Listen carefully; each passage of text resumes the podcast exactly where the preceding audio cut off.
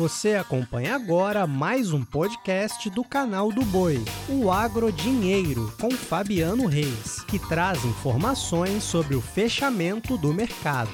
Olá, começamos agora mais um podcast Agro Dinheiro aqui do canal do Boi. Hoje é sexta-feira, 29 de outubro, e eu encerro a semana falando sobre soja e soja no cenário internacional e nacional também. Nesta sexta-feira, voltou a aparecer sinalização de demanda sobre soja norte-americana. De acordo com o Departamento de Agricultura norte-americano, exportadores privados informaram a venda de 132 mil toneladas de soja para entrega na campanha 2021-2022 para destinos não declarados. Também, o Departamento de Agricultura norte-americano informou a recepção de 222.350 toneladas de soja soja para entrega aqui nessa campanha 21-22. E hoje nós tivemos soja em Chicago fechando com ligeira alta. Posição de novembro fechou com 12 dólares 35 centes mais 4 por bushel, uma alta de 0,14%. Janeiro 12 dólares 49 centes mais 6 por bushel, uma alta de 0,30. A mesma alta foi observada na posição de março com 12 dólares 59 centes mais 6 e maio 12 dólares 69 centes o bushel com alta de 0,32%. Eu converso agora agora com Aaron Edwards. O Aaron é analista de mercado, está lá nos Estados Unidos, em Boca Raton, na Flórida,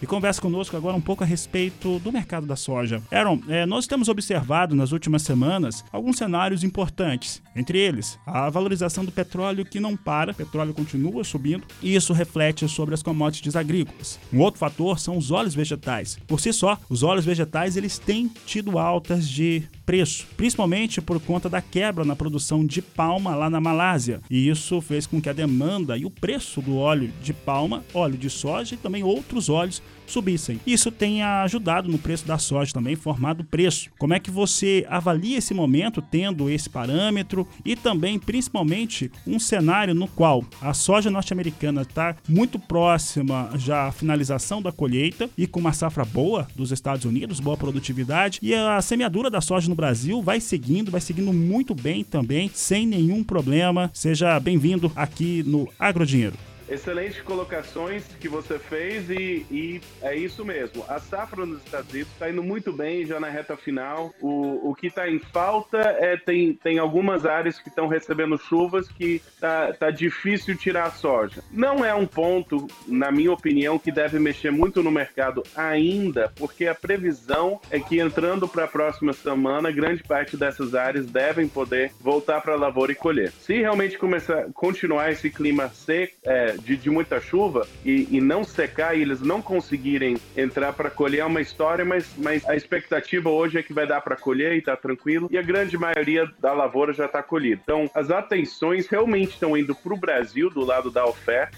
A Argentina está tendo algumas dificuldades, mas que nem você falou, plantio no Brasil está caminhando muito bem e de agora em diante passa o bastão, digamos por assim dizer, da, da lavoura nos Estados Unidos para a lavoura brasileira, no sentido de risco de oferta e oportunidade de oferta. Então, do lado da oferta, acompanhar a safra brasileira, a, a, o plantio né, e, e todo o desenvolvimento, e a safra norte-americana está quase concluída ofertas, exportações estão seguindo bem, tanto no Brasil quanto nos Estados Unidos, mas não batendo recordes e tem demanda, que nem você colocou, o esmagamento, a demanda interna para soja realmente está aquecido e eles estão esmagando soja. Então a demanda está firme, a oferta agora é mais voltada para o Brasil. Aaron, é, falando a respeito agora das, das questões que vão impactar diretamente o mercado, essa oferta agora que você disse que o mundo está agora visualizando o Brasil, que está com a safra com bom andamento, há também outros elementos no, no mundo que acabam é, trazendo impactos. Uma delas, um deles é a crise relacionada à energia e que passa claramente pelo petróleo, que faz com que os valores do barril de petróleo continuem com valores muito elevados e com perspectiva, inclusive, de alta no mercado internacional nas negociações na Bolsa de Nova York. Um outro fato é que isso, de certo modo, é, ajuda os preços das oleaginosas, dos óleos que são produzidos. E há um outro elemento, lá na Malásia houve uma quebra na produção de palma. É, dentro desse outro contexto, né, que tem outros parâmetros, isso deve continuar dando um suporte melhor para a soja negociada em Chicago? Sim, eu até diria que é o contraponto, né? Tudo indica pelo lado da oferta que esses preços já deveriam estar deslizando. A safra nos Estados Unidos quase concluída e o plantio indo bem no Brasil.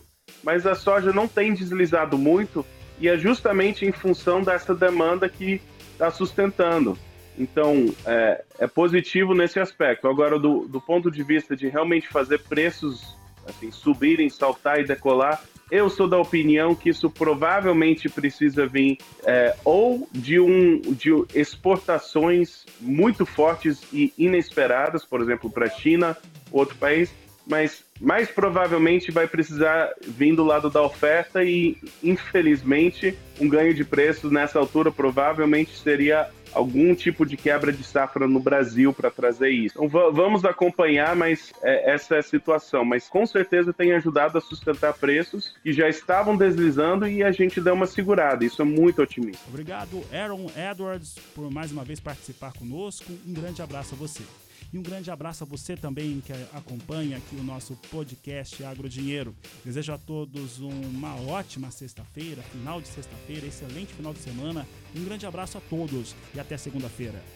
Você acompanhou o podcast Agro Dinheiro.